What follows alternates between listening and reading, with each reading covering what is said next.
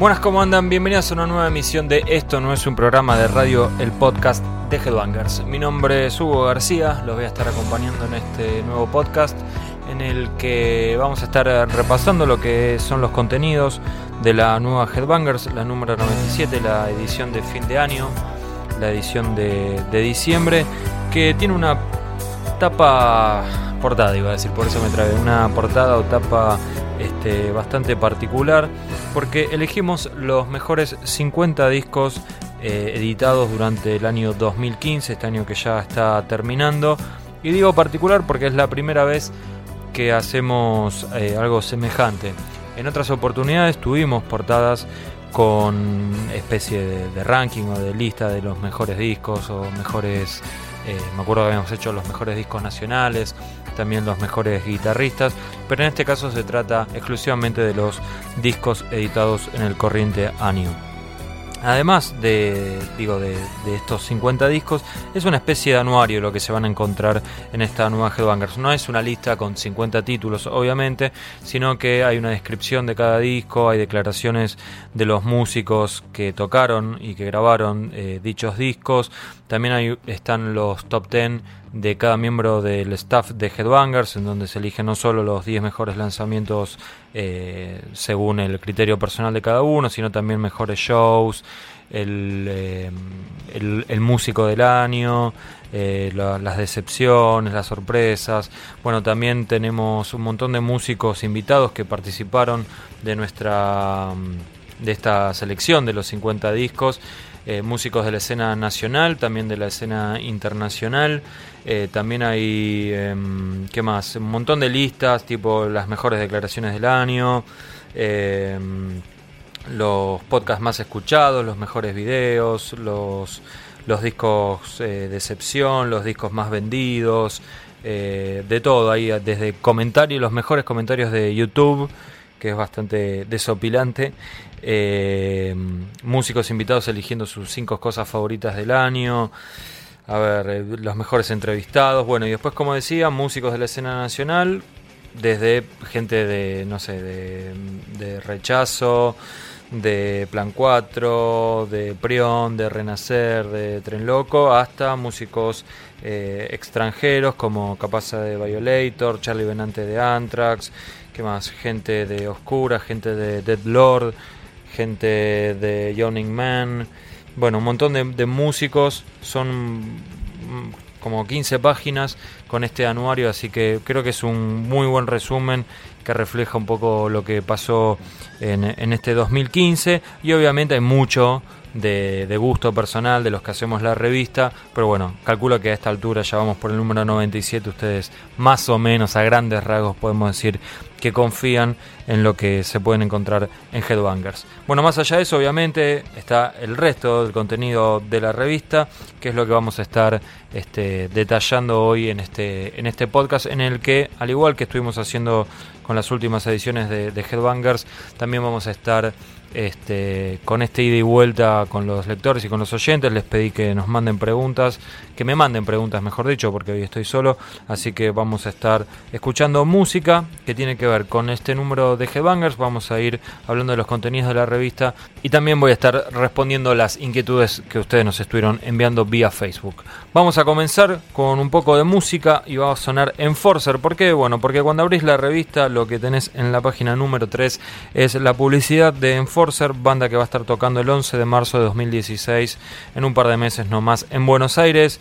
Es una banda que a mí me encanta, seguro si lees Headbanger ya a esta altura lo sabrás. Así que vamos a estar organizando la nueva llegada de Enforcer a nuestro país. Habían venido por primera vez en 2003, habían tocado en Asbury, así que vamos a repetir el escenario. Va a ser otra vez en Asbury, que queda en Rivadavia 7523. La fecha es 11 de marzo y la banda viene a presentar From Beyond, que es su flamante disco que se editó a principios de 2015.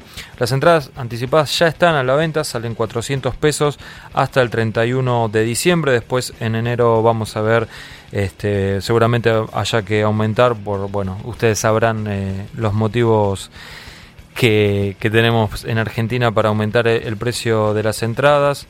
Con, esta, con este aumento del dólar, para que nadie se ofenda.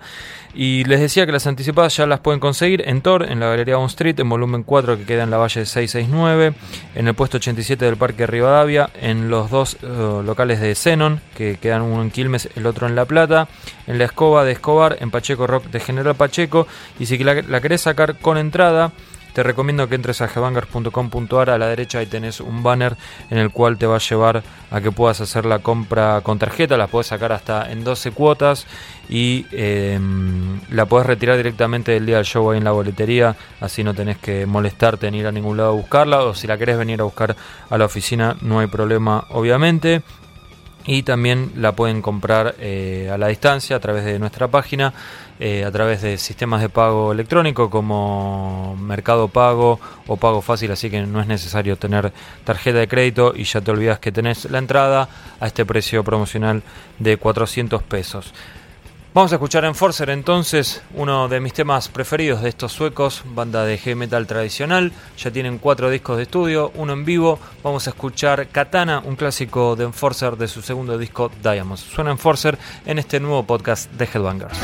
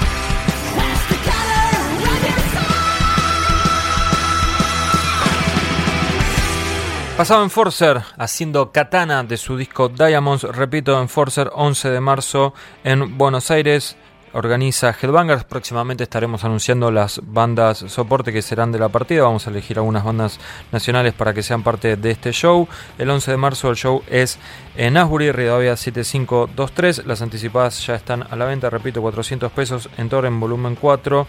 En el puesto 87, los dos Xenon de Quilmes y La Plata, La Escoba de Escobar y Pacheco Rock de General Pacheco, sino a través de nuestra página www.headbangers.com antes de comentarles qué otras cosas pueden leer en la revista, vamos a leer algunos comentarios que nos estuvieron enviando.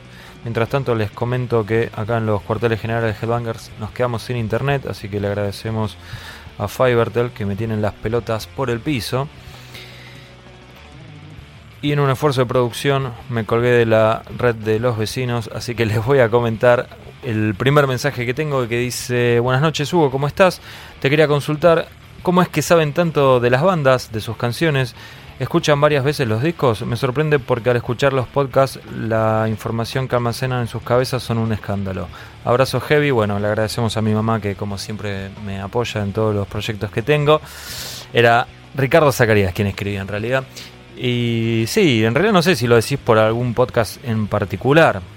Este, si nos escuchás hablando de nuestras bandas favoritas, seguramente, bueno, es por eso, porque son nuestras bandas favoritas y somos bastante obsesivos con eso. Igual te tengo que reconocer, Ricardo, que con los años mi memoria cada vez es peor y me di cuenta que a veces me cuesta acordarme de canciones que son, no sé, Enter Sandman, ponele y no me sale, no me sale, no me sale el nombre del disco, uh, el disco negro. Bueno, boludeces así. Pero, qué sé yo, en mi caso también, digamos, esto más allá de que a mí me encanta hacerlo, también es mi trabajo, entonces eh, no el podcast en particular, pero digo todo lo referido al metal en general, le dedico la vida a esto, así que hablaría mal de mí también si, si no sé de lo que hablo. Este, pero bueno, el resto de los chicos también son en general cualquiera que me parece participa de un proyecto como una revista independiente eh, de una música bastante marginal como lo es el metal, me parece que si está en esto es porque le gusta y si algo te gusta es muy probable que te termines eh, enganchando bastante y, queriendo saber de dónde es la banda, de dónde está el tipo, cuántos discos sacaron, de qué años son, qué sé yo. Este, me parece que esa es la respuesta más sensata que, te puedo dar. Bueno, vamos a avanzar un poquito en los contenidos de la revista. Tenemos acá el show de Against que va a estar tocando el 5 de marzo, una banda argentina bastante nueva que está en una eh, curva ascendente está creciendo, eso quiere decir, van a estar tocando el 5 de marzo en el Roxy, falta bastante también, pero bueno, no se duerman con el tema de las anticipadas porque en el medio está el verano, después están las vacaciones, se cuelgan, se olvidan y después pasan los shows. Así que Against 5 de marzo en el Roxy, llegamos al Head Files, en donde, bueno, como siempre está el Psychotherapy a cargo del licenciado Nicolás Salvarrey, está Tacha con una columna de fin de año, están las cinco similitudes entre un músico y un actor en este caso. Y también está Dream Theater en la sección en qué estaban pensando, que es esa sección en donde nos encargamos de recordar las peores decisiones de ciertas bandas al momento de, querer marcar un quiebre en sus carreras.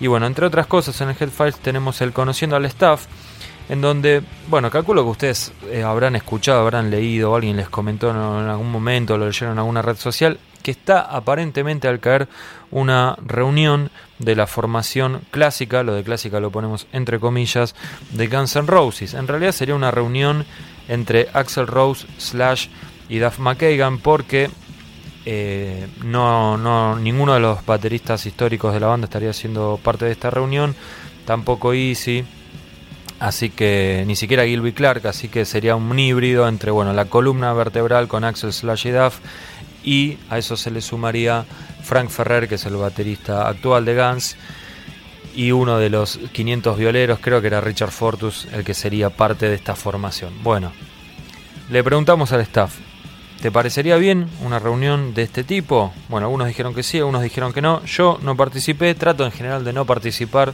a menos que sea necesario, pero bueno, juntamos los votos necesarios para poder completar la sección, así que les quería comentar acá que a mí no me gustaría una reunión de Guns N' Roses por diferentes motivos. Uno de ellos creo que sería que mm, me parece que no estarían a la altura de lo que fue y me parece que se caería un poco el mito. Eh, me parece que no está bueno hacerla a mitad de camino, digamos, o que estén todos o que no esté ninguno. Eh, me parece que sería como debería ser la cosa y no al 60%. Me imagino que un montón de fanáticos me estarán puteando, pero tengan en cuenta que de mí no depende nada de esto. Es simplemente una opinión. Y también hay algo que, bueno, varios de mis compañeros lo, lo mencionan y creo que es medio caprichoso. Pero me gustaba un poco esto de que sea Axel uno de esos músicos que toma una decisión y la logra mantener en el tiempo. Este, a mí me gustó Chinese Democracy, así que por, el lado artístico no, me preocupo. Obviamente me gustaría que sea un poquito más prolífico. Este, ya van años y años de la salida de, Chinese. Pero no me gustaría ahora como que borre con el codo todo lo que escribió durante estos años diciendo que no iba a haber ninguna reunión. No quiero decir que quiero que estén peleados ni nada, me parece que se puede ser amigo, pero no es necesaria la reunión. Si pasa, bien por ellos y bien por todos los fanáticos que se van a poner ultra contentos. Vamos a escuchar un poco de Guns de la formación sin Slash, sin Duff y sin ningún clásico más que Axel Rose. Vamos a escuchar un tema de Chinese Democracy, este disco que a mucha gente le gustó, pero muchísimos los bastardianos. Yo calculo que si hubiese sido Axel Rose solista, la recepción de los fanáticos hubiese sido otra, pero bueno, no podemos hablar sobre supuestos, hay que hablar sobre hechos. Y Guns N' Roses sacó Chinese Democracy con un montonazo de temas. Para mí es un disco bastante largo, ya ahora que pasó un poco la emoción del lanzamiento en ese momento, creo que un par de temas menos le hubiese venido bien.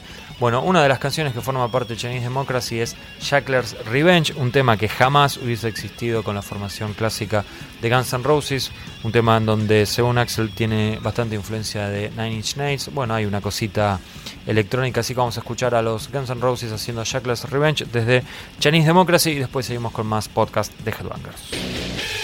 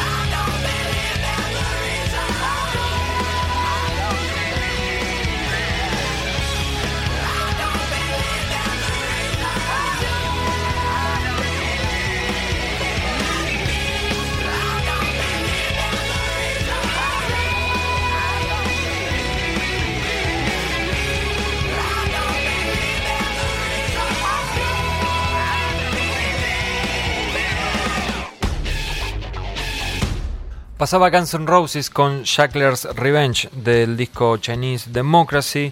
Seguimos adelante con los contenidos de la revista Headbangers. En el soundtrack de sus vidas, esta sección donde un músico nos cuenta los cinco discos que está escuchando, lo tenemos a Raúl García Pose, voz y guitarrista de Senegal Grindcore Mafia, que es la banda que formó Raúl post la separación o este hiato de Random, la banda de Tucumán. Es una banda que podríamos decir que en cierta manera es muy diferente, pero también hay como un link, hay como una línea de continuación, eh, o al menos tal vez es medio rebuscado, pero lo que voy a decir, pero me parece que hay tal vez alguna este, conexión en eso de no seguir fórmulas y tratar de hacer algo distinto.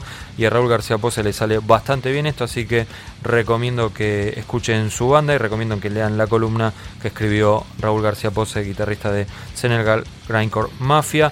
Bueno, su banda es una de las que también forman parte del, del detector de metal, perdón este, esta sección donde comentamos grupos nuevos, recomendamos grupos nuevos. Hay dos bandas nacionales, una norteamericana. Está el Copetín al Paso con Astilla, que este mes se titula Las bandas suecas me rompieron las bolas. Así que, bueno, está un poco enojado Astilla. Les recomiendo que lo lean, lo puteen un poco o lo aplaudan si están de acuerdo. O no, no hace falta que lo aplaudan, pero si un día lo ven por ahí en alguno de esos lugares que le andan dando vueltas, le dicen, che, buena columna. Bueno, también tenemos la sección de acá donde presentamos grupos nacionales con una pequeña entrevista. Estuvimos con los chicos de Lútero, una banda bastante pesada que tiene algunas similitudes a grupos, más que similitudes, algunas influencias de grupos como Mastodon, por ejemplo, alguna cosa medio panterosa. Es un grupo tirando para el lado extremo, pero que no llega a ser eh, death metal, al menos no ahora. Tengo entendido que en los comienzos sí eran un poquito más death metaleros. Vamos a escuchar, ya que estuvimos hablando de Senegal Grindcore Mafia, vamos a escuchar uno de los discos que recomendó Raúl García Pose. Es, eh, la banda es Fugazi, el disco es En Hits y la canción que vamos a escuchar de Fugazi es Recap Modotti. Suena este tema, casi que una sugerencia de Raúl García Pose, y después seguimos con más podcast.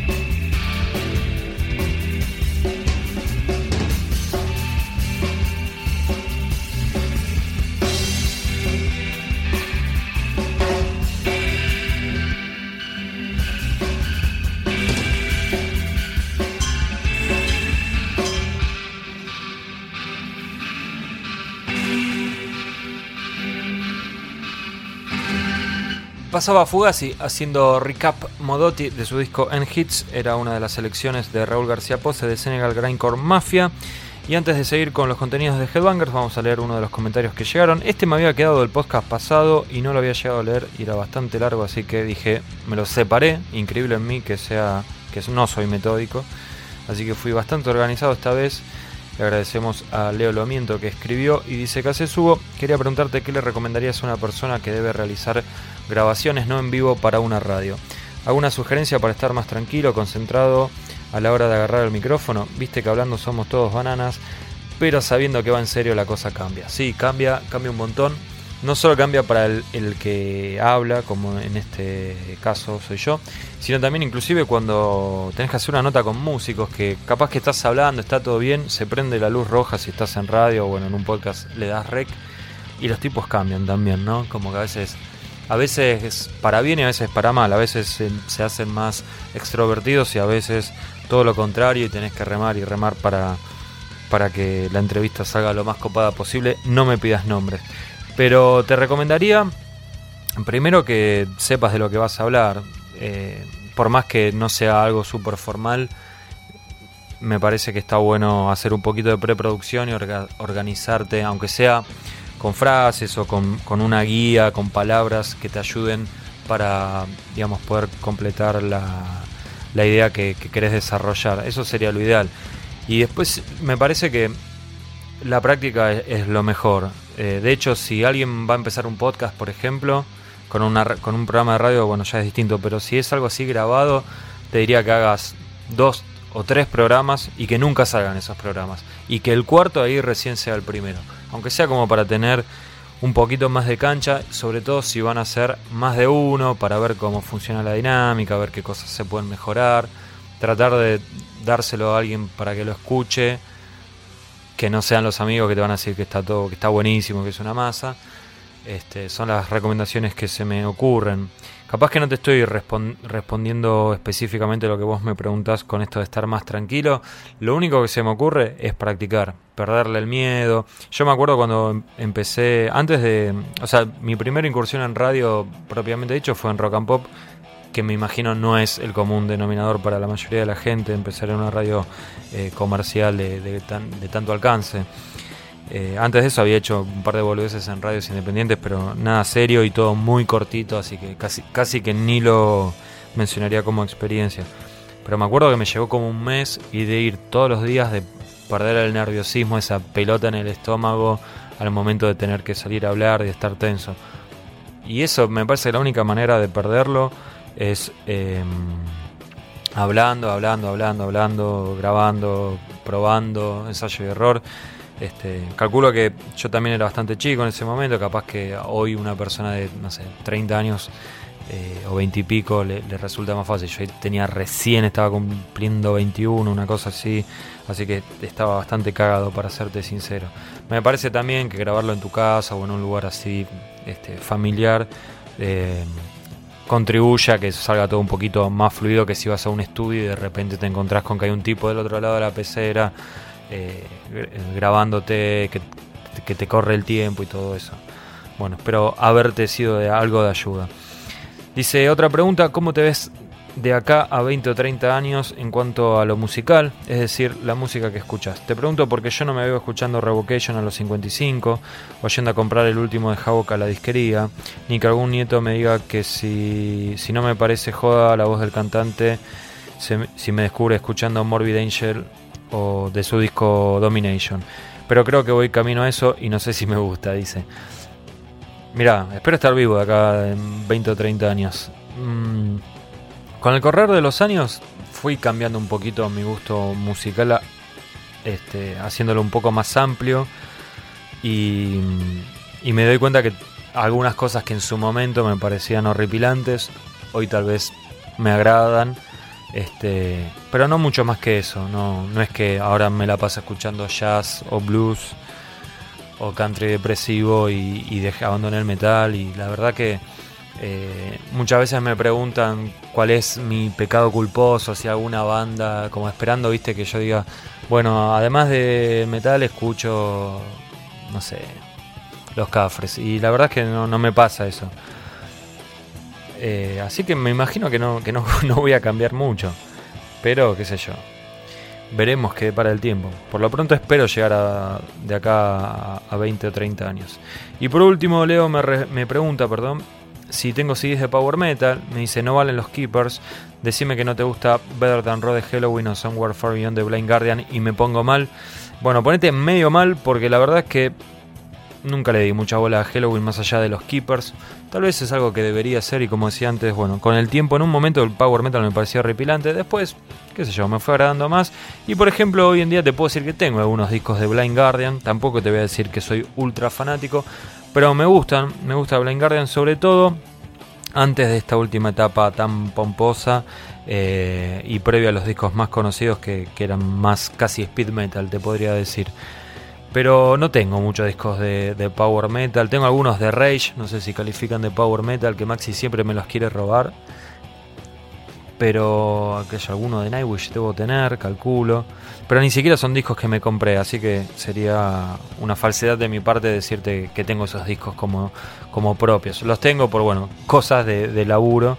Este, pero sí, Blind Guardian te diría que es la banda que más me gusta del estilo. Bueno, viste que recién te estaba mencionando bandas que antes no me gustaban para nada y ahora te puedo decir que las escucho y que algunas cosas me gustan, algunos discos más, otros menos. Bueno, una de esas bandas, por ejemplo, te podría decir que es Scorpions. Los alemanes Scorpion, que justamente, mira cómo son las cosas, es la banda que eh, diseccionamos en la discografía seleccionada de esta nueva Headbangers, la número 97, la que estamos comentando ahora. Que bueno, en esta sección, como siempre, tenemos cinco tópicos distintos el mejor disco, el peor disco, el disco raro y los discos que están buenos pero bueno, no son el mejor. Entre todos estos discos tenemos Virgin Killer del año 1976 y vamos a escuchar una canción de esa placa de los alemanes. El tema que elegí de Scorpions para escuchar en este nuevo podcast de Headbangers es Catch Your Train. Suena Scorpions y después volvemos con más Headbangers.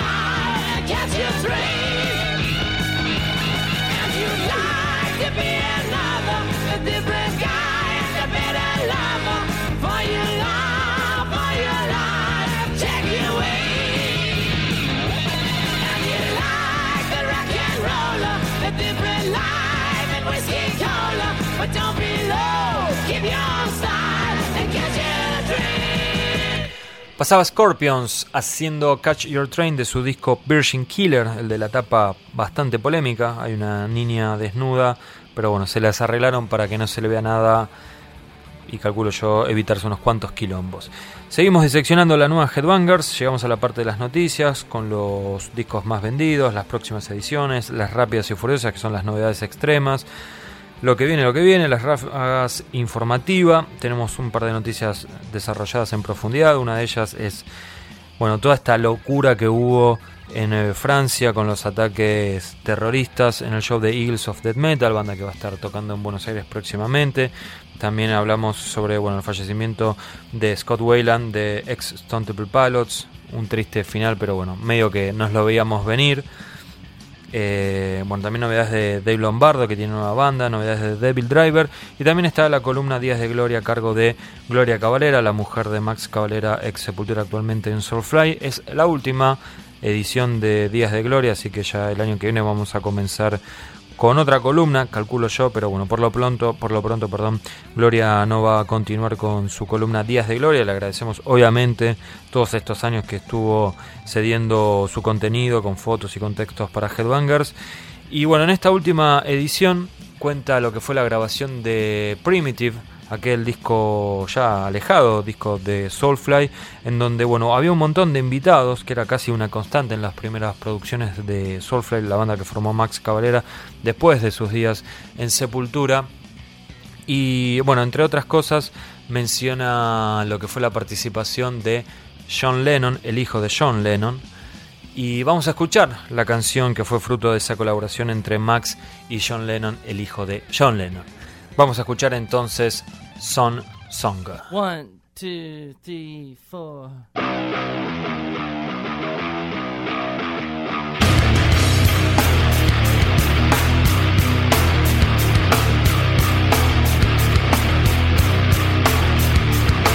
Sometimes I don't want to face life.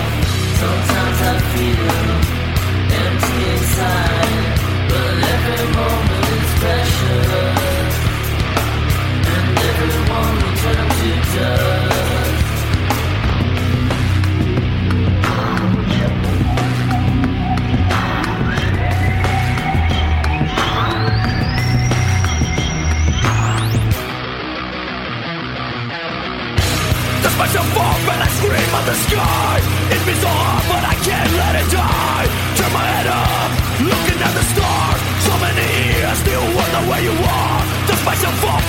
Scream at the sky.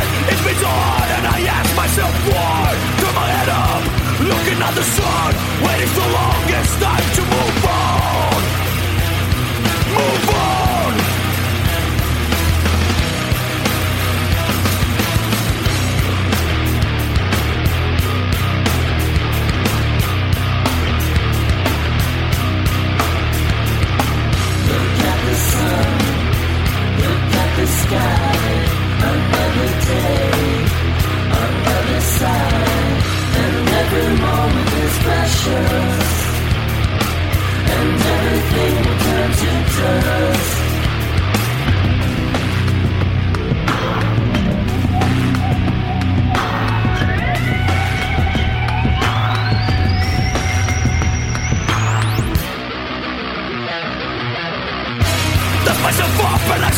the sky.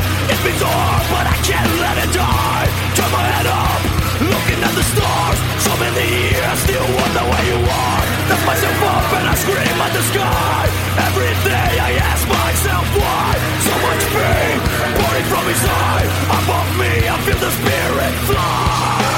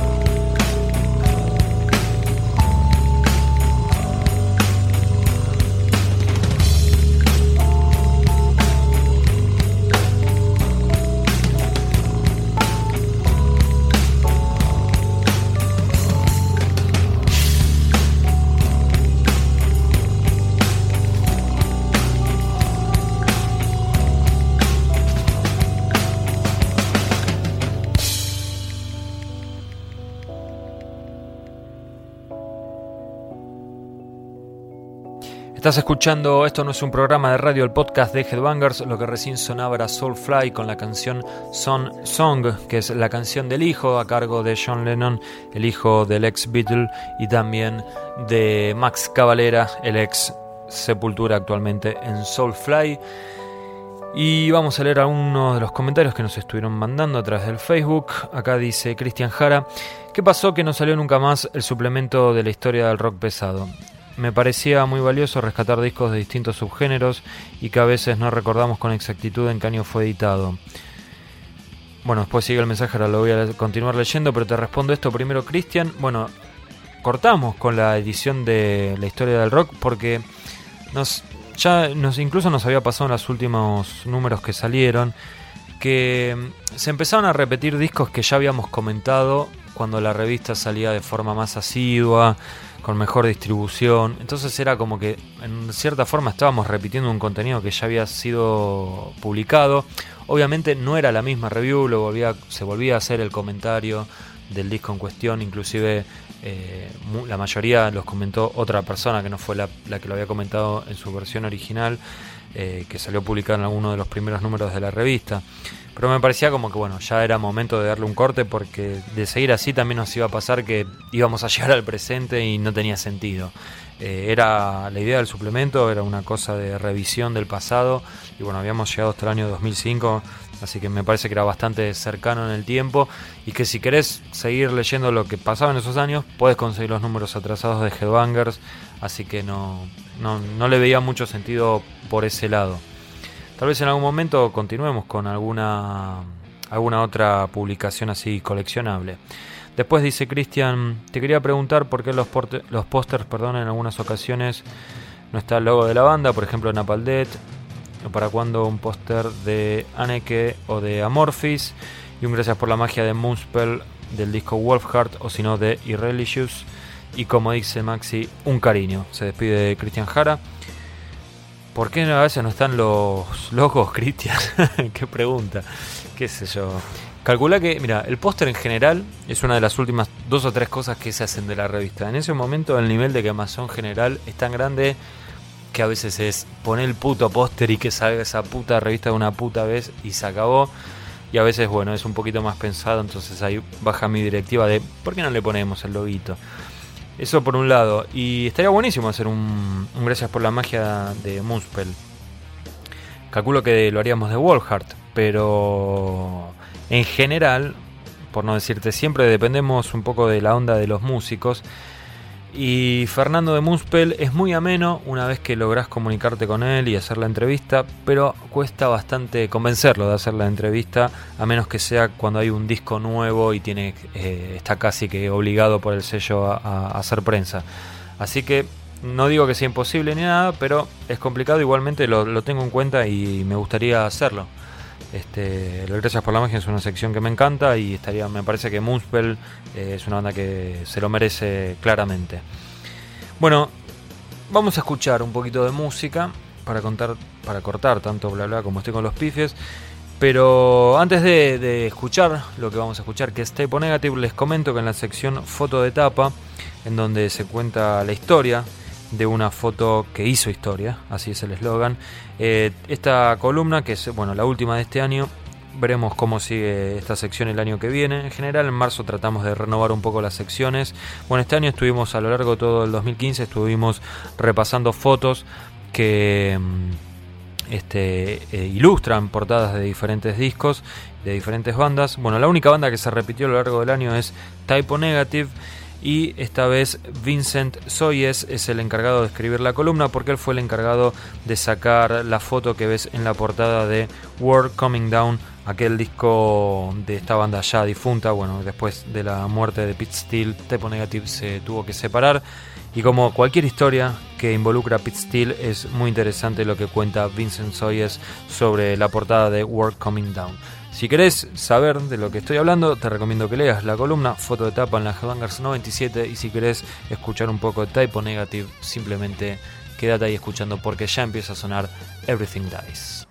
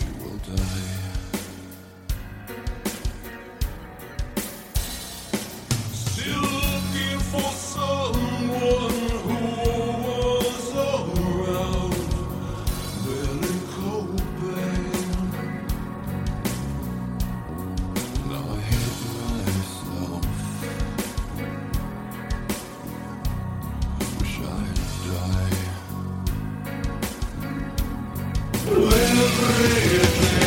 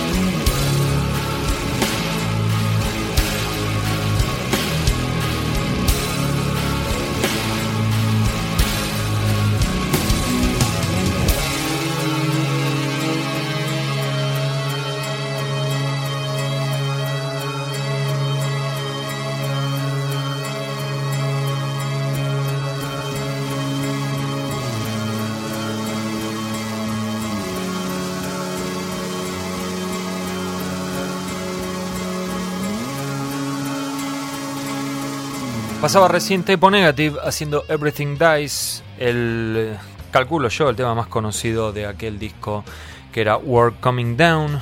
Estamos repasando los contenidos de la nueva Headbangers, estamos leyendo los mensajes que ustedes me enviaron, como por ejemplo el de Juan Paulo Gómez, que me dice, me, me hace poner medio un economista, y me dice, ¿hubo el levantamiento del cepo al dólar afectará el precio de las entradas en los shows internacionales?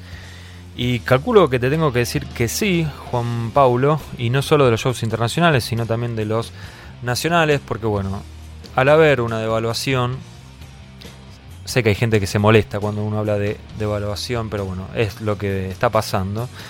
Em, se afectan todos los costos.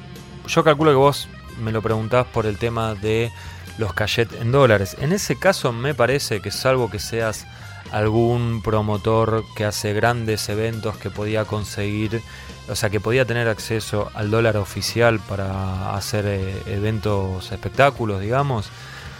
En ese caso, calculo que podrías, alguno podría llegar a conseguir el dólar a 10 pesos y bueno, ahora lo tiene, hoy que yo estoy grabando esto, lo tiene a 14. Ahí sí habría un aumento. Pero me parece que en la mayoría de los casos el show se organizaba con el precio del dólar blue así que no debería eh, modificarse por ese lado. Pero después tenés un montón de otros gastos, viáticos internos, bueno, pasajes de avión, eh, comidas, hotel, hospedaje, el alquiler del lugar, el alquiler de los equipos, el alquiler del sistema eh, de sonido en algunos casos, en otros no. Pagarle a la gente que trabaja, un stage manager, un sonidista, bueno, y todo eso yo calculo que va a aumentar por una cuestión lógica de que la gente va a necesitar más plata. Así que me parece que sí, un poquito va a aumentar. No creo que sea un, cambio radical, rotundo, pero me parece que algo sí va a tener que cambiar eh, en el precio y seguramente va a aumentar.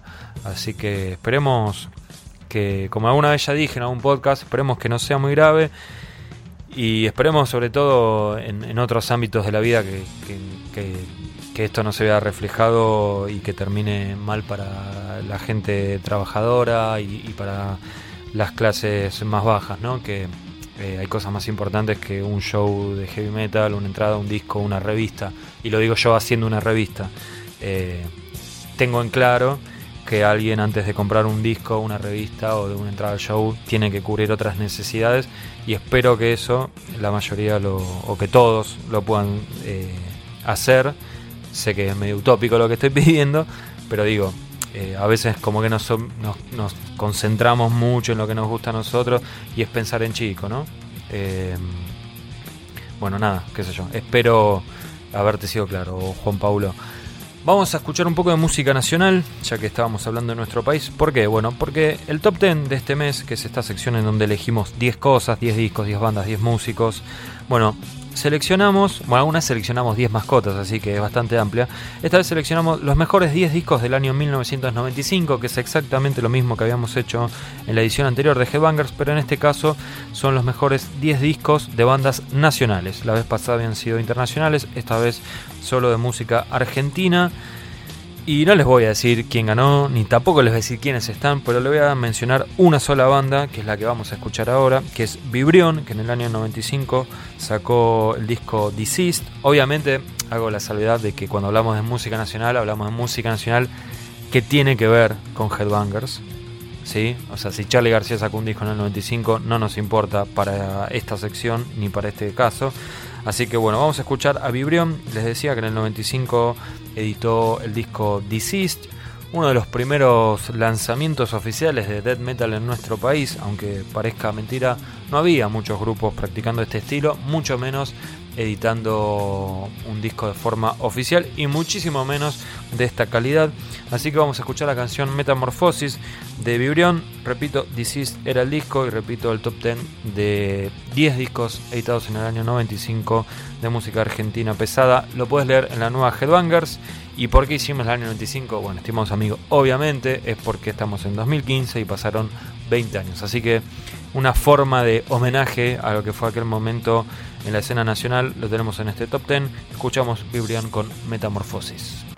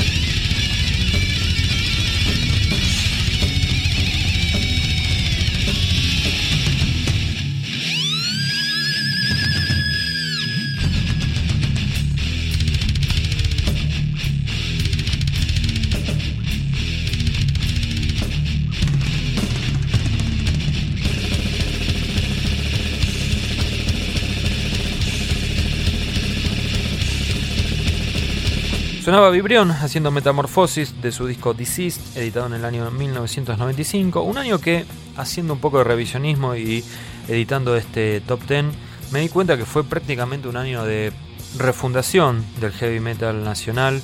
eh, o más que el heavy metal del metal nacional, porque bueno, se empezaron a editar discos de bandas extremas, de bandas que no tenían nada que ver con lo que era la raíz de B8. Se empezaron a editar discos de bandas de hardcore que se alejaban del hardcore y que enojaban a sus fanáticos. Y también se empezaron a editar discos de los ex Hermética. Hermética se había separado. Bueno, se formó Malón, se, se formó Alma Fuerte. Y obviamente ahí tienen a los puestos 1 y 2. No les voy a decir cuál es cuál. Descúbranlo ustedes leyendo la nueva Headbangers y apoyen este proyecto, carajo. Bueno, a ver, tenemos más comentarios. Estoy con un montón de cables acá, si me vieran no lo podrían creer. Roger Proban, que es muy gracioso, dice, tengo una mancha de aceite en una remera y no logro sacarla con ningún producto. ¿Alguna sugerencia, Hugo? Sí, tira la mierda de la remera y cómprate una nueva en la tienda de Headbangers ¿eh? y me das una manito, Roger. Hernán Matías Ábalos dice, hola Hugo, ¿por qué no hubo review del disco de Rata Blanca? ¿Miedo al bardo? Jaja. Y otra, sé que el Power no es tu estilo, pero ¿qué banda te parece la mejor en la actualidad? Eh, ¿Sabes qué banda me, me gusta? Entre comillas, me gusta. No soy fanático, no tengo remeras ni nada, pero me gusta, Hernán, una banda brasilera que se llama Hibria. Bueno, esa banda me gusta. Por ejemplo, eh, algunas cosas de Dragon Force, de bandas actuales, también me gustan, pero los últimos discos la verdad que no le di mucha pelota, para serte sincero. Y qué sé yo, Blind Guardian me gusta, pero no soy fanático. La verdad que, o sea, me imagino que me preguntás para, para, por preguntar, pero tampoco me quiero ser fanático de ninguna banda y después quedar preso de mis palabras, Hernán. ¿Y por qué no hubo review del disco de Rata Blanca? Em, porque nos ignoraron completamente, Hernán. Te doy la respuesta súper sincera. No nos mandaron el disco, no nos comentaron, no nos contactaron para nada. Y qué sé yo, me parece que el fan de Rata Blanca que quería saber qué opinaba la prensa del disco tiene otros lugares para, para saberlo. Así que nada, por eso fue que no, no salió comentado el disco. No, no hay más motivo que ese. Continúo con los contenidos de la nueva Headbangers. Y perdón, aclaro. Y nosotros hemos hecho notas a Rata Blanca. eh, inclusive fueron portada de Rata Blanca. Comentamos sus shows. Así que no es mala onda de nuestra parte ni nada. Bueno, decía que continuamos deshojando Headbangers, la Margarita. Y llegamos al Desde el Pogo, la sección donde comentamos shows, obviamente, en vivo. Y tenemos los comentarios de los shows de Ethereum, por ejemplo. Y también tenemos el de Testament y de Cannibal Corpse. Fuimos ahí con Maxi Marín y nos encargamos entre los dos de comentar este evento, que fue un evento importante para la música más pesada, para el trash y para el death metal. Así que vamos a escuchar un poco de estos dos grupos. La canción que elegí de Testament es A Day in the Death, que es el tema que más me gusta del último disco, The Dark Roots of Earth de Testament. Pero esta es una versión solo para fanáticos, porque es una versión que tiene a Chris Adler, el baterista de Lamb of God y actualmente también de Megadeth. Bueno, Chris Adler está tocando la batería en este tema, no así Jim Hoglan, que es el baterista actual de Testament y el que grabó ese disco.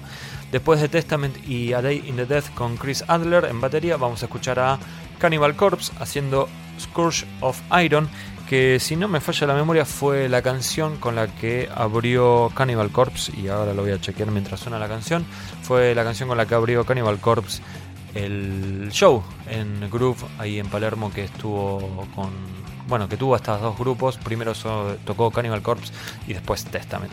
Así que Testament primero con A Day in the Death después Cannibal Corpse con Scourge of Iron De- después de eso más Headbangers más desde el pogo más comentarios de ustedes y más podcast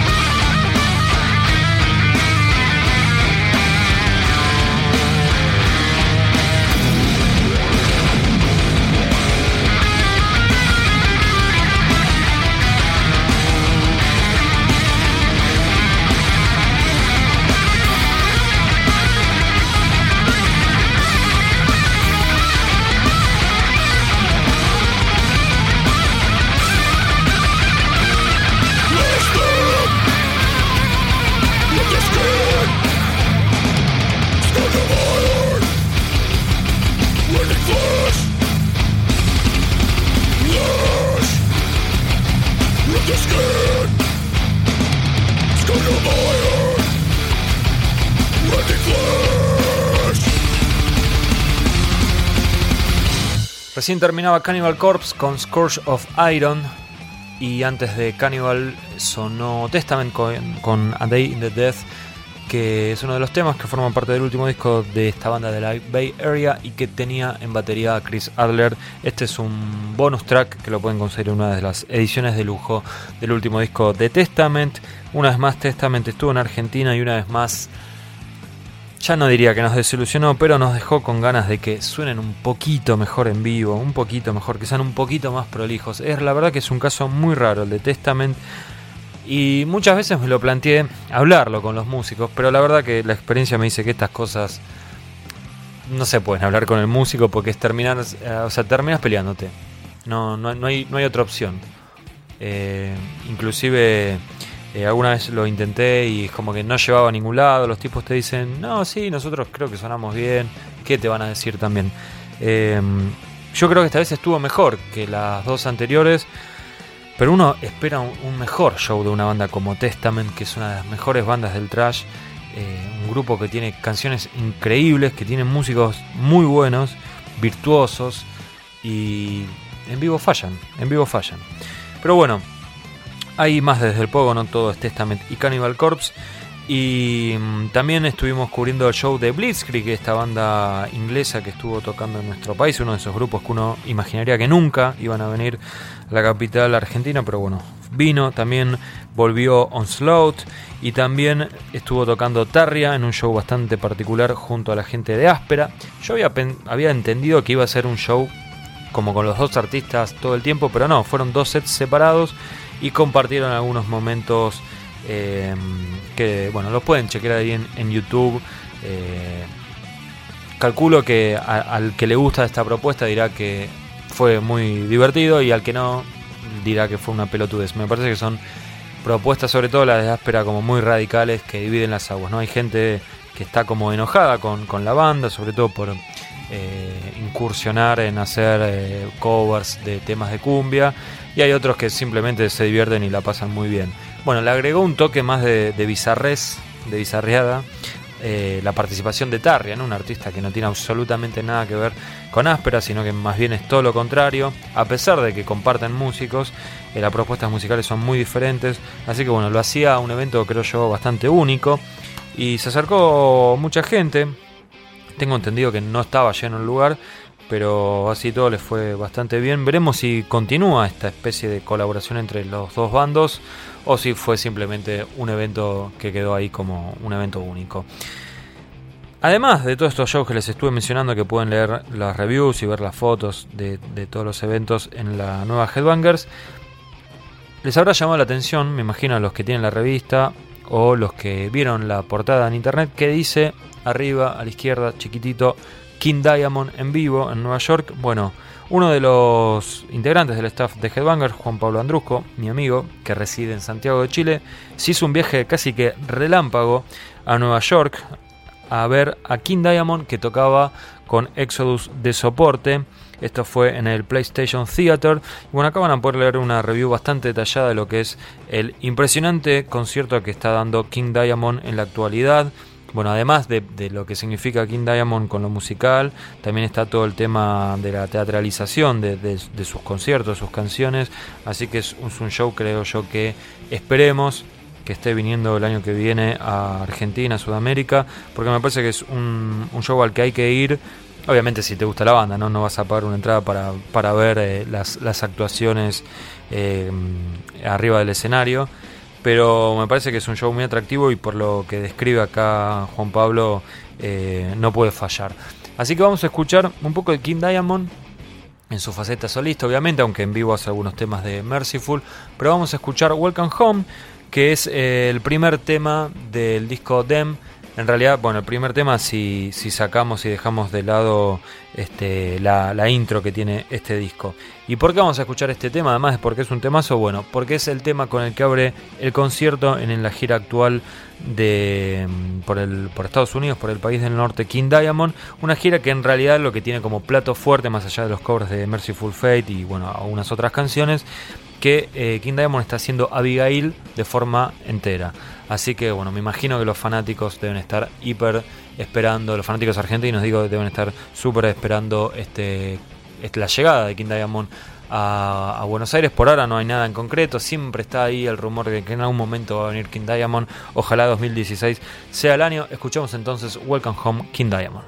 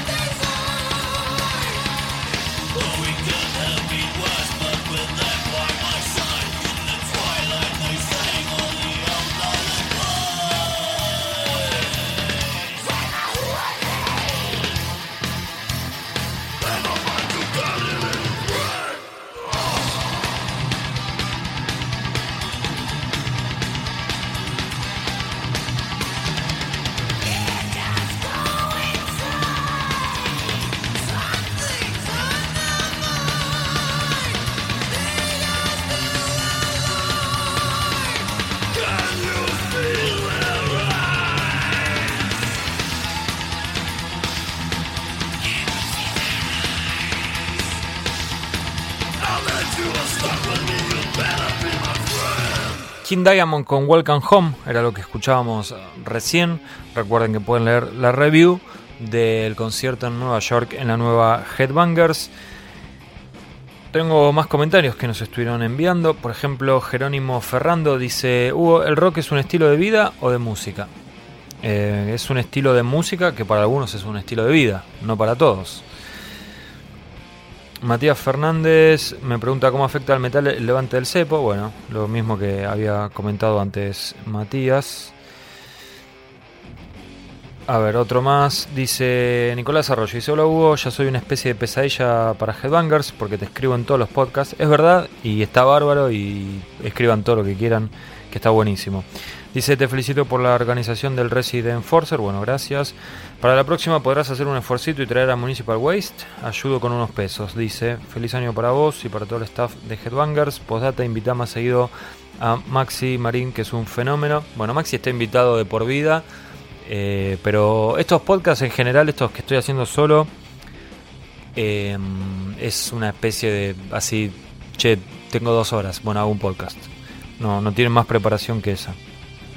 Hoy fue un poco más complicado por lo que le decía que no tengo internet y que tuve que hacer un cuento chino para poder tener acceso y poder eh, leer los comentarios que habían enviado ustedes. Em, ¿Qué me preguntabas? Ah, lo de Municipal. Mira, Nicolás, eh, en general es muy raro que uno pueda traer una banda desde su país de origen directo a tocar acá y nada más que eso. Lo que pasa, o sea, lo que sucede en general es que eh, el grupo dice, bueno, quiero girar en tal continente, busca algún promotor que le pueda comprar toda la gira y ese promotor a su vez revende los, el show en cada país. Tal fue el caso de todas las bandas que vinieron acá, salvo, no sé, algún, algo muy, muy particular tiene que ser que la banda, no sé, de Japón venga a tocar solo a Buenos Aires, de Estados Unidos venga solo a tocar a Buenos Aires. O sea que no existe la posibilidad de que yo le diga, va, a ver, existe la posibilidad de que yo le diga a Municipal West, che, venite a tocar y te tengo para una fortuna. Si no, no va a pasar. Si no hay una gira, no va a pasar. En el caso puntual de Municipal Waste, eh, lo veo medio complicado porque me parece que no quedaron bien las cosas después de la suspensión, al igual que Toxic Holocaust. No sé cuál sería la, la reacción de la gente ante una nueva gira. No sé si eh, existe el perdón metalero o si quedó la bronca esa. Porque en general la gente se lo toma mal, ¿no? Este, más sobre todo cuando no son razones muy claras. Eh, si es un, algo, digamos, que la banda expresa y explica por qué se suspende la gira, pero en general son, viste, motivos de fuerza mayor, un problema familiar. Y bueno, eh, no digo que la culpa sea de Municipal Waste, ¿eh? la verdad es que no, no sé qué fue lo que pasó ahí. Lo que sí me acuerdo es que en ese momento la gente estaba bastante caliente, al igual que con Toxic Holocaust. Ahora seguimos leyendo más mensajes. Les comento que en la nueva Headbangers hay un informe que lo hice yo. Así que está buenísimo, obviamente. No, mentira, pero nada, es un informe, me parece que es muy interesante para los que les gusta el trash, porque mm, junté cinco bandas argentinas y bueno, este informe es una especie de presentación de la última camada de grupos que están dando vuelta en la escena del trash nacional y que ya pudieron editar algún material de forma semi-oficial, podría decirse. En general son discos eh, hechos de manera bastante casera, pero bueno, por lo menos hay material grabado y editado y son bandas que tocan todo el tiempo, que las puedes ver en, en montón de lugares de Capital Federal y del conurbano eh, bonaerense. Grupos como por ejemplo Hango, como Maniacs, como Decessor, como Indisposed y como eh, bueno, un montón de otros grupos que también los menciono. Obviamente no se podía hacer un reportaje con cada uno de ellos, sí con estos que mencioné, pero bueno, desde Toxic One, Miseria, Bastardos, Dark Warrior, Tempestor, The Conjuring, Quickfire, eh, Toxinas, otros, bueno, son un montón que de alguna forma traté de incluirlos en este informe, pero bueno, los reportajes son con estas bandas que les mencioné antes. Nosotros vamos a escuchar a dos de estos grupos que pueden leer en el informe publicado en esta nueva Headbangers, que son dos bandas que tienen a integrantes femeninas en sus formaciones, lo cual no es lo más común. El, re- perdón, aclaro por las dudas que no se trata de un informe de bandas de trash con chicas, sino que justo da la casualidad que hay dos bandas que tienen, que nunca sonaron en este podcast y por eso las quería hacer sonar, que tienen eh, integrantes femeninas. Una es Hango, la otra es Indisposed. En el caso de Hango, se trata de un grupo que tiene dos mujeres y dos eh, varones, dos hombres. Y en el caso de Indisposed, que es una banda de La Plata, son todas mujeres. Lo cual lo hace todavía más raro, más particular, porque la verdad que hubo otras bandas, ¿sí? Con, con solo mujeres, me acuerdo de Sarcástica, pero digamos, no, no, es, no es moneda corriente. De Hango vamos a escuchar la canción, el track número 3 del material que me acercaron, que se llama Vas a correr, un título bastante futbolero.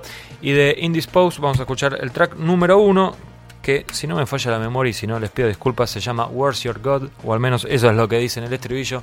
Así que va a sonar primero Hango y después Indisposed. Repito, si quieren saber acerca de esta nueva camada de bandas de trash argentino, recomiendo que lean el informe que publicamos en la nueva Headbangers.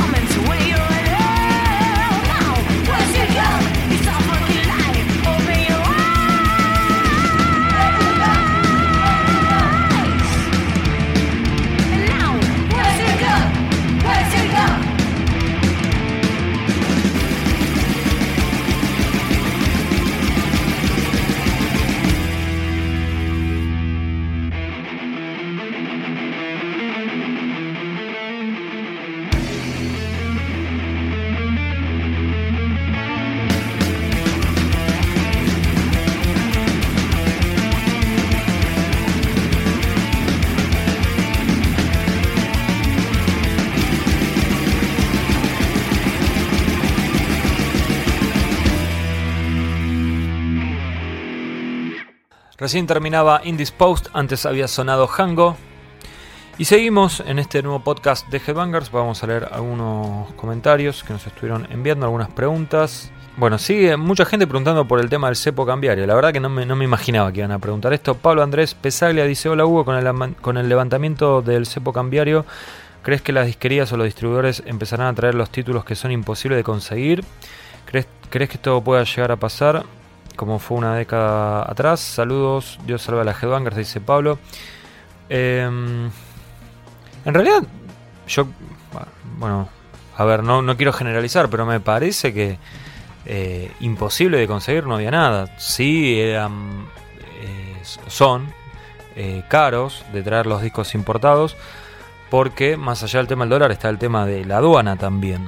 Y obviamente siempre hay algún ventajero que quiere sacar una tajada mayor y le pone 500 pesos de ganancia a un disco. Pero bueno, em, ahora me parece que tal vez va a ser más rápida la llegada del disco.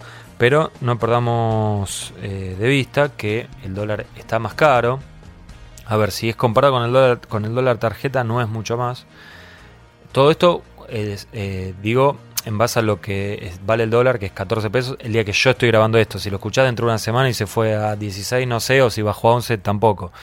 Hoy te digo que es, poca la diferencia con el dólar tarjeta, con el dólar oficial sí es, es bastante, es casi un 50% más. Y no sé qué va a pasar con la aduana. Yo vi ya mucha gente festejando como listo, se levantó el cepo, traigamos 2 millones de discos.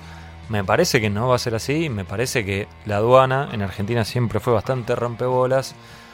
Y habrá que ir viendo qué onda con eso. Este. Qué sé yo. Va- Vamos a tener que esperar un, poquito. Es un tema que veo que levanta bastante interés entre los, los- escuchas del podcast de Headbangers. Así que lo seguiremos de cerca. Megam dice, hola, yo no tengo ninguna pregunta, pero me encantan los podcasts, son geniales, les mando un heavy abrazo. Bueno, Megan, muchas gracias. Nos escuchan pocas chicas, o al menos pocas chicas se comunican con nosotros, así que una que lo hace, le agradecemos profundamente. Vamos a escuchar un poco de música y Def Heaven es lo que vamos a escuchar y ustedes se preguntarán, ¿por qué Def Heaven? quiénes son The Heaven. Antes, antes de escuchar The Heaven, les recuerdo que el podcast de esta nueva Headbangers es Megat con su formación 2015, con Elefson, Mustaine obviamente, Kiko Loureiro y Chris Adler. ¿Y por qué vamos a escuchar The Heaven? Bueno, porque... mm, como les decía antes, en, el armario 2015, con lo mejor y lo peor de este año que ya está terminando, además de nuestros, de nuestros votos y de nuestras elecciones, eh, participaron un montón de músicos. Y entre esos músicos participó Charlie Benante, que es el baterista de Anthrax.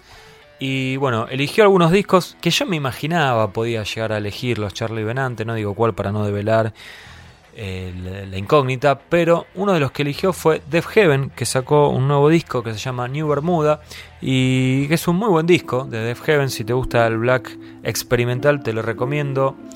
Y si no, también te lo recomiendo bajarlo y escucharlo, dale que es gratis, no jodas.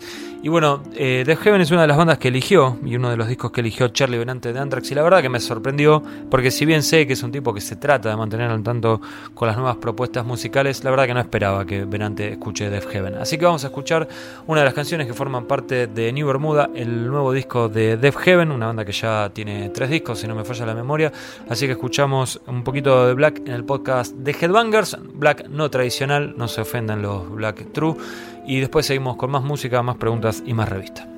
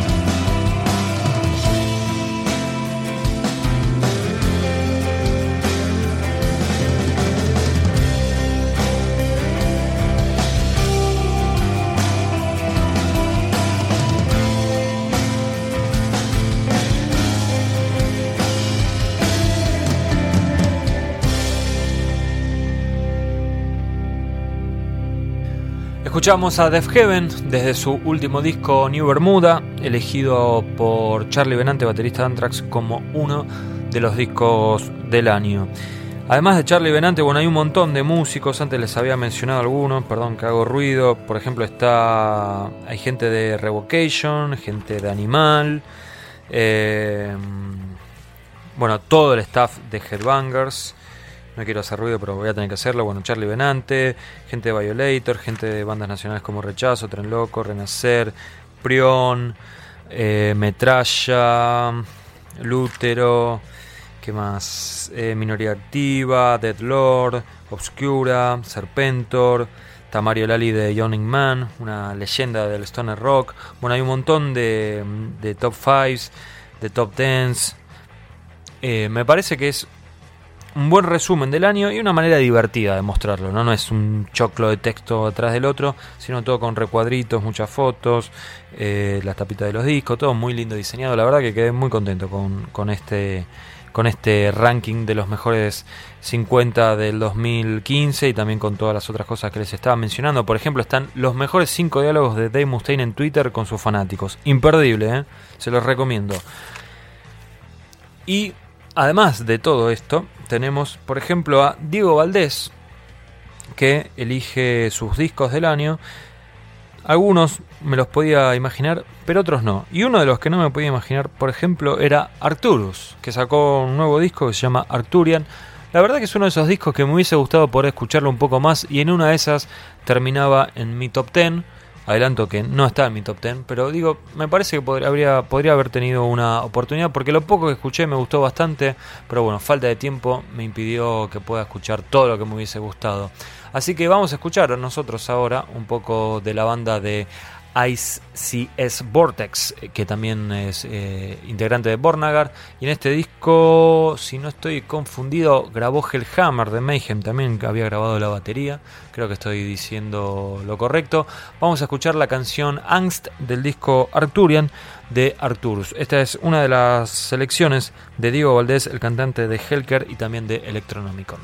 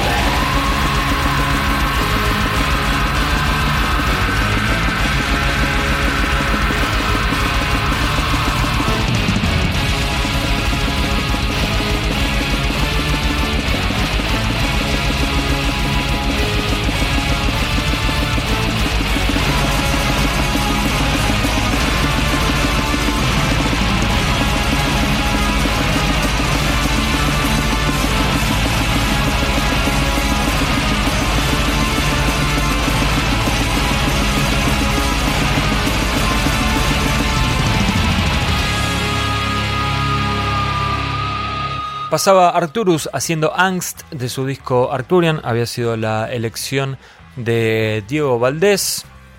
Me están quedando un montón de mensajes sin leer y no tanta música para pasar. Sabe que me falló la preproducción. Vamos a leer algunos mensajes y después seguimos con más repaso de la nueva Headbangers. Diego Galván dice: Hola Hugo, soy un fiel lector de la Headbangers desde la número 17. En primer lugar, te deseo lo mejor para vos en estas fiestas, para todos los que hacen esta, que para mí es una de las mejores revistas de metal, por contenidos, información y calidad de fotos. Bueno, tampoco son tantas, ¿no? Así que si no me decís que es la mejor, me ofendo, Diego. Un chiste. Después dice. em, Diego que no usa una coma. Dice, mi pregunta es el tema del metal para todos, se refiere al festival Metal para Todos, la poca convocatoria que tuvo este año, este año, perdón, eh, el nivel de la banda por nombre, el lugar, el precio, ¿a qué se debe eh, la poca convocatoria? Eh, y después me pregunta si es difícil hacer algo parecido a lo que hacen los chilenos en un lugar grande, hablo del maquinaria. Bueno, a ver, por partes, digo. La próxima una comita, digo. Em, el maquinaria no tiene nada que ver con el Metal para Todos. Es un festival que tocan bandas internacionales. Eh, de hecho, acá se hizo un maquinaria y evidentemente no funcionó porque nunca más se hizo. Yo la verdad no sé cómo pueden hacer en Chile para llevar tantos grupos con una entrada que no es mucho más cara que la de un concierto común.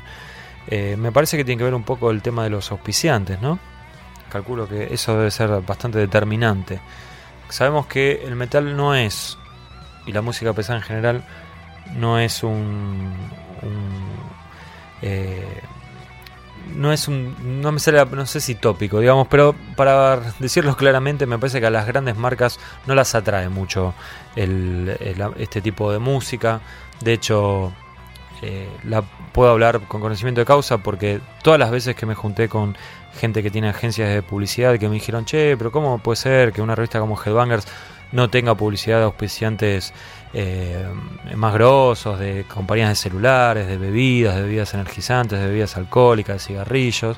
Bueno, yo no tengo problema, me junto, hablo, me dicen cuánto se pide generalmente, le digo que me parece perfecto porque es muchísimo más de lo que eh, se cobra en Headbangers una publicidad, que es algo muy accesible.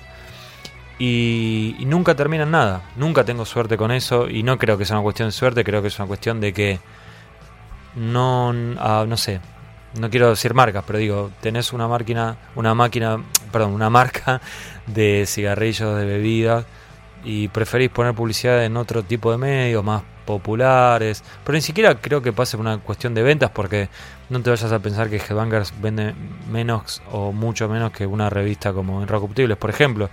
Sin embargo, agarrar la revista Inrecuptibles y vas a ver que tenés publicidades que jamás en tu puta vida vas a ver en Headbangers y la verdad que es un- una pena para mí, que soy el principal interesado, pero también para los lectores, porque eso nos permitiría hacer una revista de mayor calidad de gráfica, de papel y esas cosas, ¿no? Después los contenidos, no, pero... eh, y también nos aliviaría muchísimo eh, el tener que estar cortando clavos todos los meses para poder cubrir todos los gastos y esas cosas. Pero bueno, por ahora la mano está así y la verdad que no creo que cambie. Y me parece que con los festivales pasa un poco de eso, ¿no? Eh, si vas a un Lollapalooza vas a ver que la cantidad de auspiciantes que hay que después no aparecen nunca en un Monsters of Rock. Y lo otro que me preguntabas, Diego, era lo del metal para todos.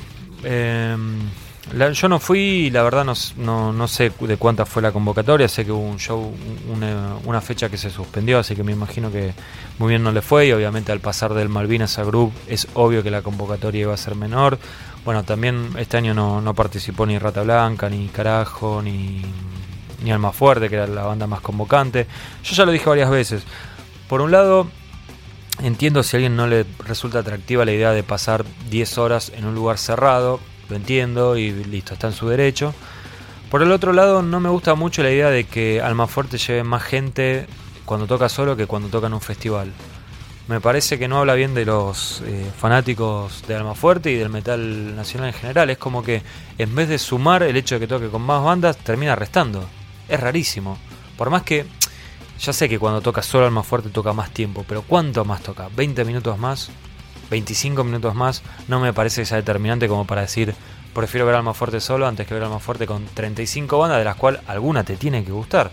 Entonces por ese lado es como que me parece raro y me parece que no está bueno y me parece que habría que apoyar un poco más eh, e- ese tipo de, de- de movidas. Ahora, si no estás de acuerdo con algo de la organización, sé que hay mucha gente que, está en contra de cómo se organiza el metal para todos, de que algunas bandas vendan entradas. Bueno, eso ya es otro tema, también respeto esa posición y los que me conocen saben que yo no comulgo con esa idea. Eh, así que, nada, me parece que está en todo, su- tu derecho a no ir. Lo que sí, eh, digo, no haría un juicio de valor de cómo está la escena por cómo le va al metal para todos, ni cómo le va a ningún festival. Me parece que cómo está la escena lo tenemos que ver más allá de eso y me parece que a las bandas las puedes apoyar todos los fines de semana y no una vez al año. Eh, bueno, Diego, te agradezco que hayas escrito.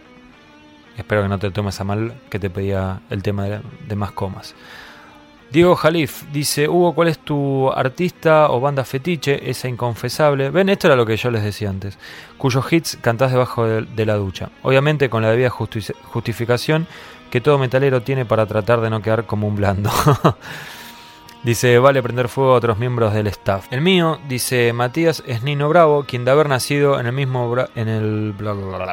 El mío, dice Matías Jalif, es Nino Bravo, quien de haber nacido en el mismo barrio que Rob Halford.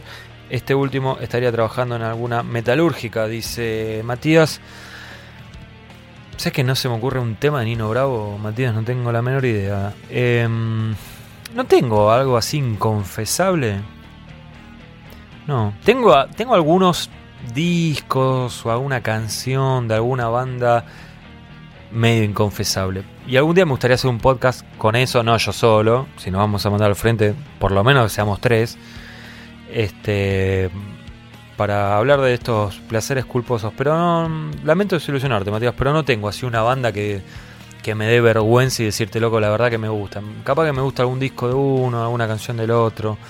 Así que no me voy a mandar al frente por ahora. Sí, si hacemos ese podcast, ahí sí. Con pito y matraca, no tengo problema.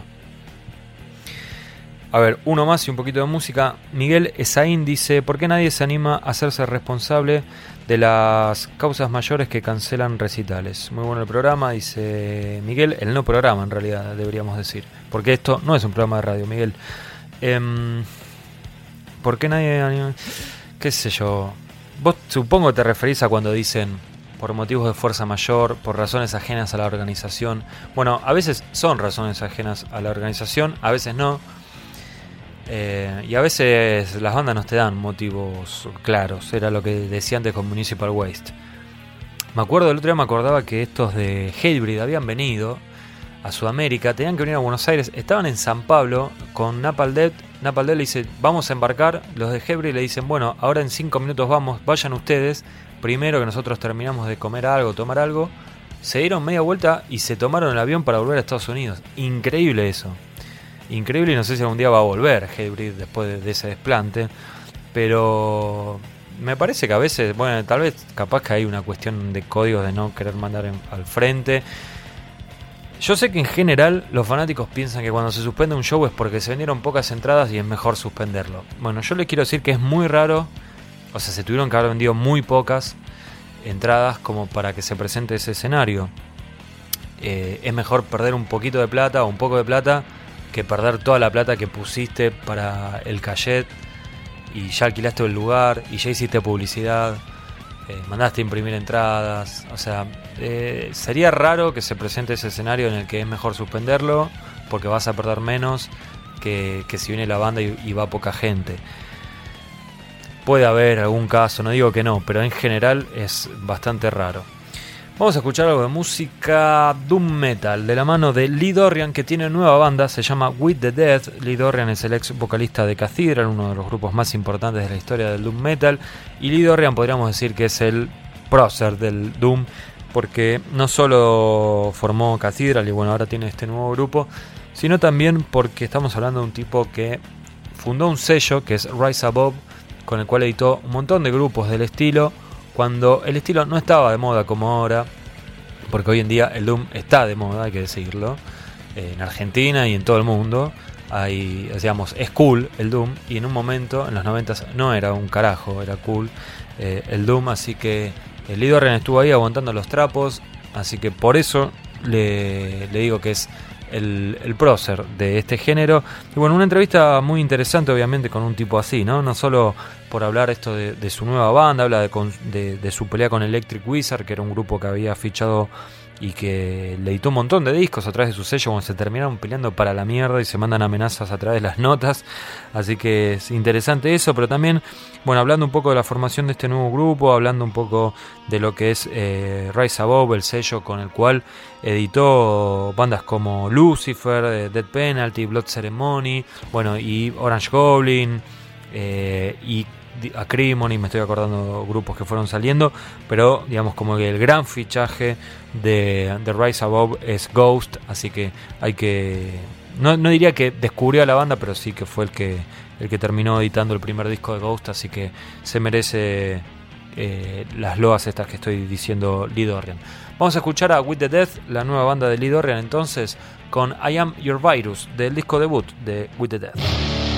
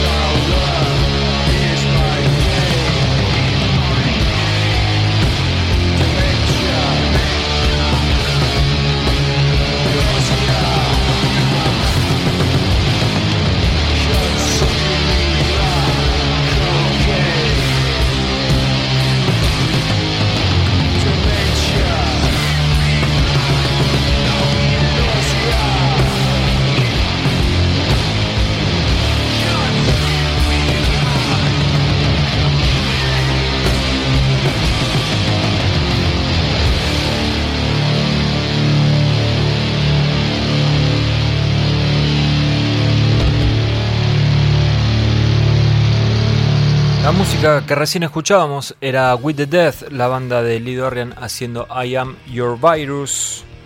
Y siguen llegando mensajes y yo sigo colgado de internet que no me corresponde. Igual no pasa nada, ahora ni lo están usando. A ver, no le cuenten a nadie. ¿eh? Matías Skowix dice, buenas noches estimado, dos cosas, buenas noches. ¿Por qué no vienen al país bandas de stoner rock de primera línea si los pocos que vienen están teniendo buena convocatoria? ¿Son los promotores que no se arriesgan? Mm, es una buena pregunta, Matías. A ver, bandas de stoner de primera línea, ¿qué tenemos? Quiz of Stone Age viene. Fumanchu no viene. Igual lo de primera línea, entre comillas. Monster Magnet, por historia. Y para de contar. Clutch. A veces me parece que estas bandas no tienen tanto interés para venir a tocar. De todas estas, la única que me parece que tiene un interés real es eh, Monster Magnet. Porque me lo dijo Dave Windorf, te digo. Lo que pasa es que lo que decía antes, no, no existe eso de que venga Monster Magnet a tocar solo a Buenos Aires. Entonces necesitas que Chile y Brasil sí o sí tengan ganas de tener esas bandas y ayudaría que haya algún otro país también. Y el problema es que Colombia, Perú, Venezuela no son lugares muy... Ecuador no son lugares muy fértiles para el stoner. Pero mm, calculo que con Argentina, Chile y algunas fechas en Brasil se puede hacer una gira sudamericana.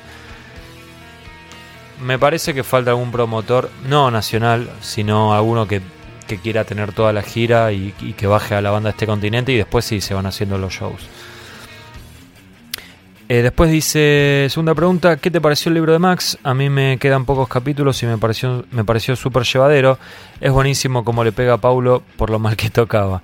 Encima, en vivo, tiene siempre cara de culo. Excelente la nota a Malón, dice Matías, esto es en relación a la G-Bangers anterior.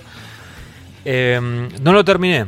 Desde que dije la última vez que en un podcast que estaba leyendo el libro de Max no lo volví a agarrar y no por porque no me gusta el libro, de hecho me gustaba, sino por falta de tiempo. Empecé a leer, cometí un error de principiante, empecé a leer tres libros al mismo tiempo y tengo ahí todos por la mitad. No se hace eso, así que me parece que en los próximos días elijo uno, lo termino y así sucesivamente. Mariano Newa dice, ¿para cuándo un nuevo disco de Tool, Metallica y Guns N' Roses? La escena metalera under Argentina, expectativas... ¿Eh? ¿Quién escribe esto? Es- bueno, calculo que me pregunta si tengo expectativas por los nuevos discos de Megadeth y Prong y en el medio mandó escena metalera under Argentina, no sé por qué. A ver, eh, Tool supuestamente 2016, pero nada, tomalo con pinza. Guns N' Roses, olvídate, no hay disco a la vista. Y Metallica es el que más fichas le juego de todos esto y te diría que es 2016. Expectativas por lo nuevo de Megadeth no tengo, por lo nuevo de Prong tampoco, me imagino que va a estar bueno porque los últimos están muy buenos. Pero no me desvelo por un nuevo disco de Prong. Si en vez del año que viene lo sacan en el 2017, voy a seguir igual. No, no, me da ansias. A ver, hay una bocha de mensajes. Les vuelvo a agradecer a todos este que como escriben. La verdad que esto es un podcast bastante a, pulmón. No me gusta esa expresión, pero la voy a usar a pulmón y nada, todavía me sorprende que se copen tanto y que manden tantos tantos mensajes. Igual eh, como podcast me parece que tenemos bastante repercusión, ¿no? Estamos ya promediando las mil escuchas entre las escuchas y las bajadas por capítulo, algunos más, pero ese es el promedio y la verdad que está buenísimo. Sobre todo esto, ¿no? El feedback, que, escriban, que, haya que haya un ida y vuelta. Matías Guti dice, hola Hugo, antes que nada quisiera felicitarte a vos, a todos los que colaboran para que se dediquen a esta gran revista del heavy metal en Argentina. Bueno, gracias Matías. Tengo toda la colección del suplemento de la historia del rock y la verdad que me quedé con muchas ganas de encuadernarla. Es mucho pedir que saquen la tapa en contratapa. Matías, ¿sabes que tengo ese plan? No prometo nada, pero me gustaría en algún momento hacer algo al respecto. Así que tené ahí todos los ejemplares separados y, y cuidados, que no se llenen de polvo. Bueno, siguen llegando mensajes, vamos a tratar de ser un poquito más escuetos porque si no es interminable. Alejandro Dumas dice, Hugo querido, ¿cuál es el mejor lugar para que suene una banda de metal? Asbury, Teatro Flores, Niceto, Roxy, Trastienda. Eh, y después dice, Group se va a la en esto, ¿no? Mira, Alejandro, en realidad en todos esos lugares, incluyendo Groove, vi bandas sonar muy bien y bandas sonando muy mal, en todos. Así que te diría que en cualquiera puede sonar una banda de metal bien. Este, hay, lo que hay que tener en cuenta, bueno, es la habilidad del sonidista, la prolijidad de la banda en cuestión y también el tipo de organización de las fechas. Muchas veces, sobre todo en fechas nacionales, se utiliza al sonidista del lugar, que capaz que no tiene muchas ganas de operar cinco bandas. En cambio es distinto cuando cada banda lleva su propio sonidista, si las bandas pudieron probar sonidos, si no pudieron. Digamos que en todos estos lugares tenés la posibilidad de sonar bien y también tenés la posibilidad de sonar mal.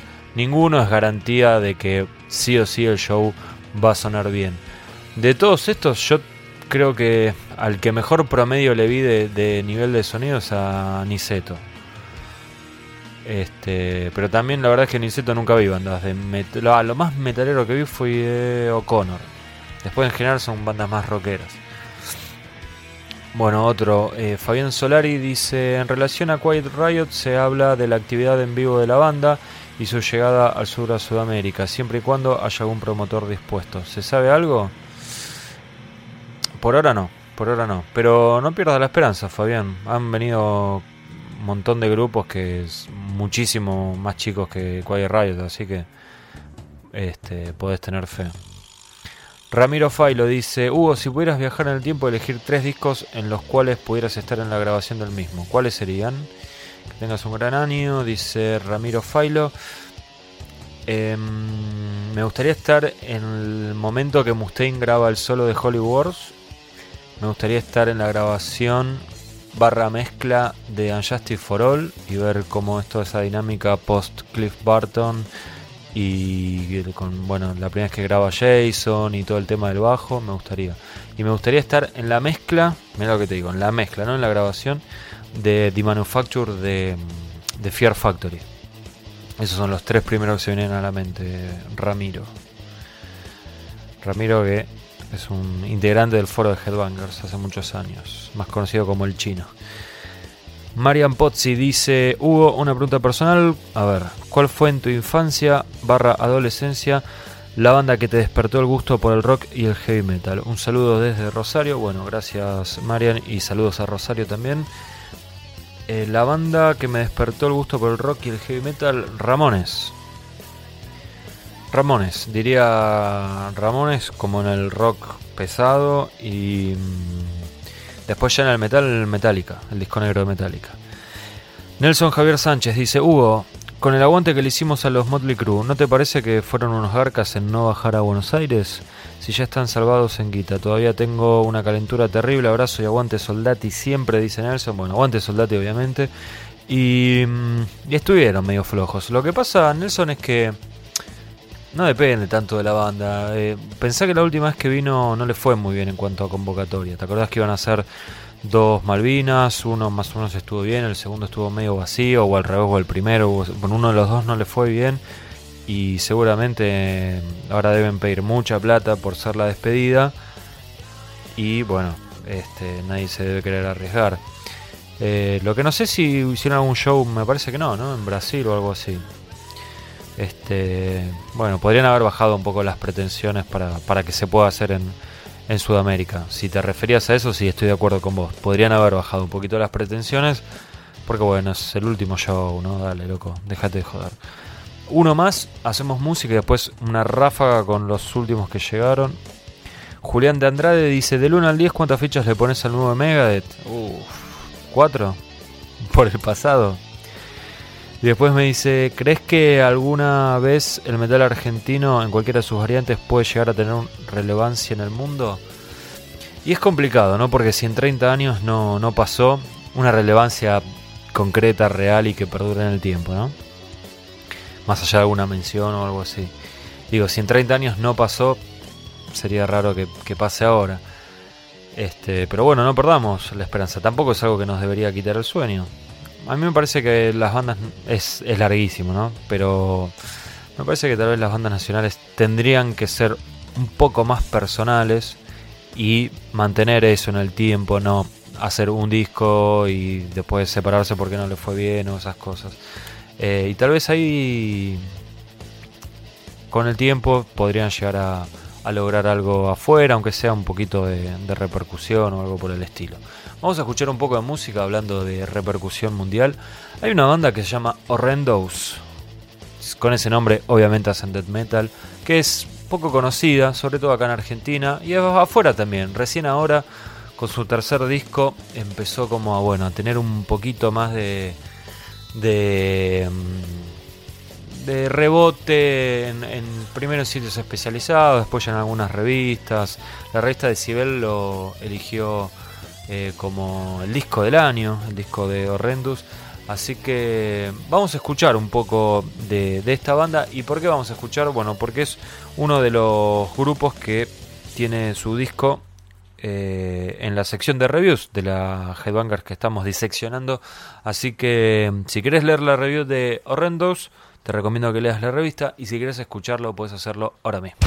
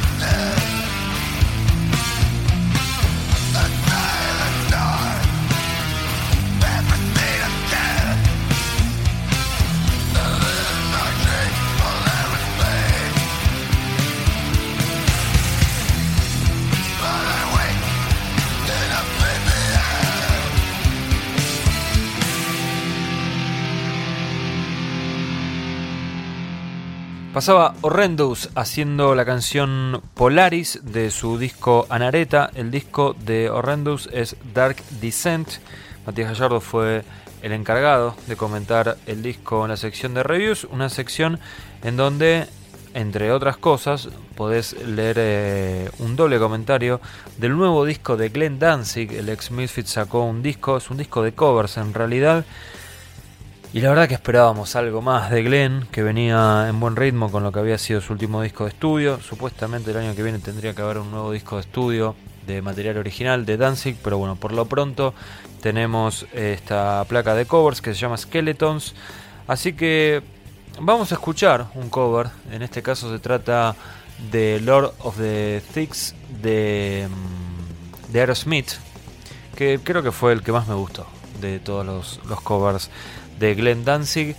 Y después sí, de eso ya hacemos la lectura final de mensajes y cerramos con un tema.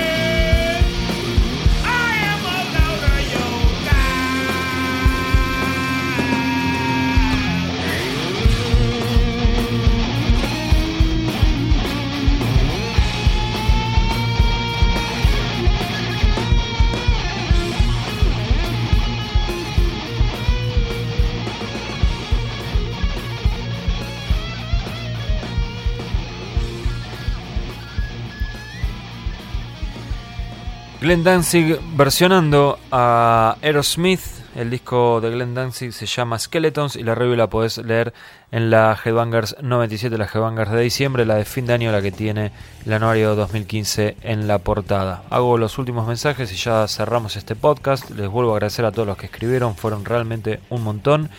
Hernán Bayones dice, quiero saber si es posible ver a Mustaine con Metallica de nuevo. Felices fiestas, felices fiestas para vos Hernán. Siempre es posible, pero si te referís a algo concreto, digamos que, grabar un disco, que sigan tocando, no, olvídate. Joaquín Fernández dice, hola Hugo, ¿sabes si King Diamond alguna vez llegará mm, de gira por acá presentando a Abigail? Lo vi por YouTube y la verdad que la puesta en escena es espectacular y King Diamond está en muy buen estado, en todo sentido. Saludos y gracias por tu respuesta, dice Joaquín. Mira, siempre está la chance. La verdad que hace como tres años por lo menos que siempre alguien me dice, y estoy viendo para traer a King Diamond, y estoy viendo, capaz que lo hago, capaz que lo hago. Bueno, finalmente nunca pasa. Yo tengo fe y creo que 2016 podría llegar a ser el año en que King Diamond venga a Buenos Aires y ojalá que venga a presentar eh, a Abigail completo, estaría buenísimo.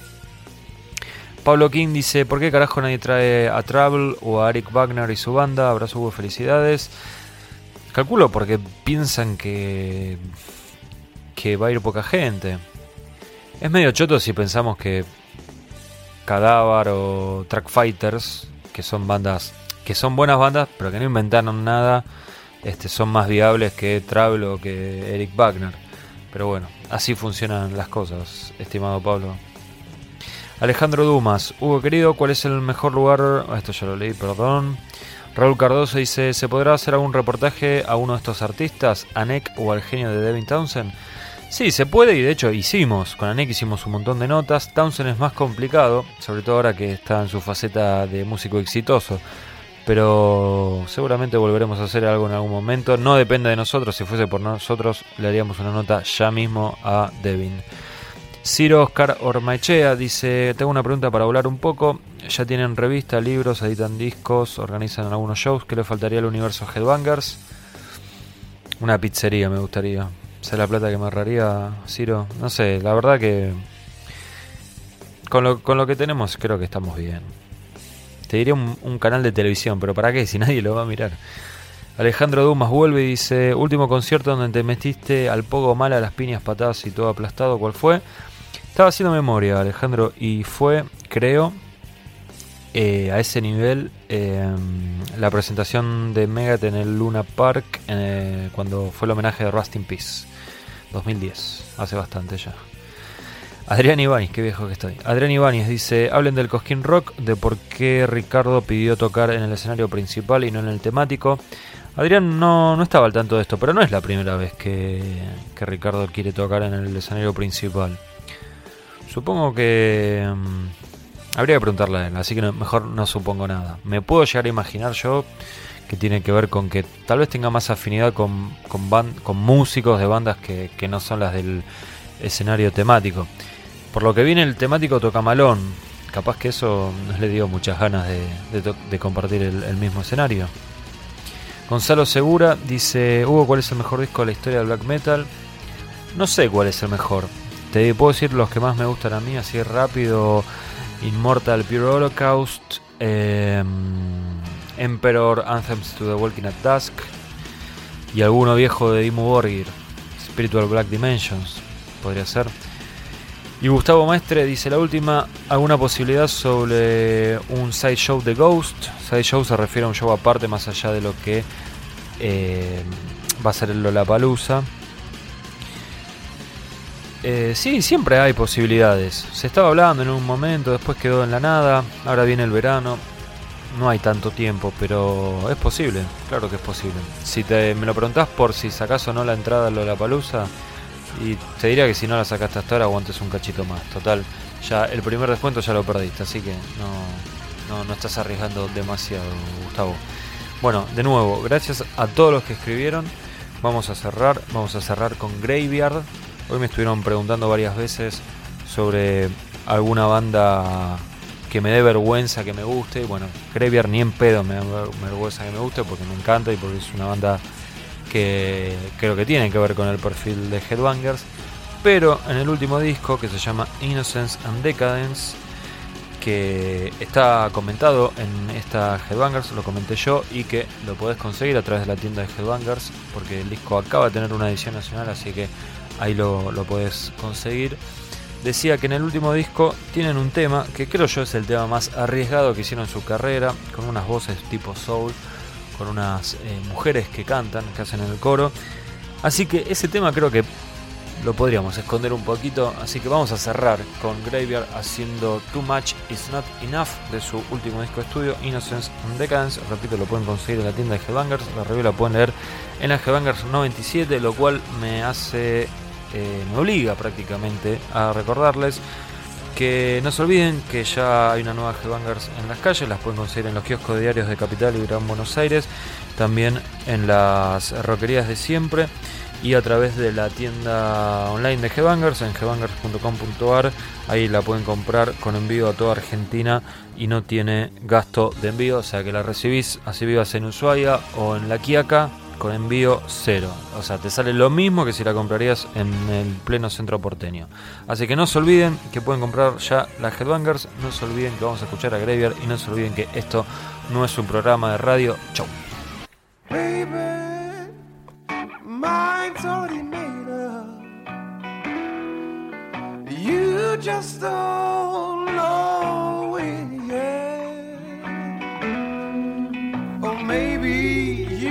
Letting me down.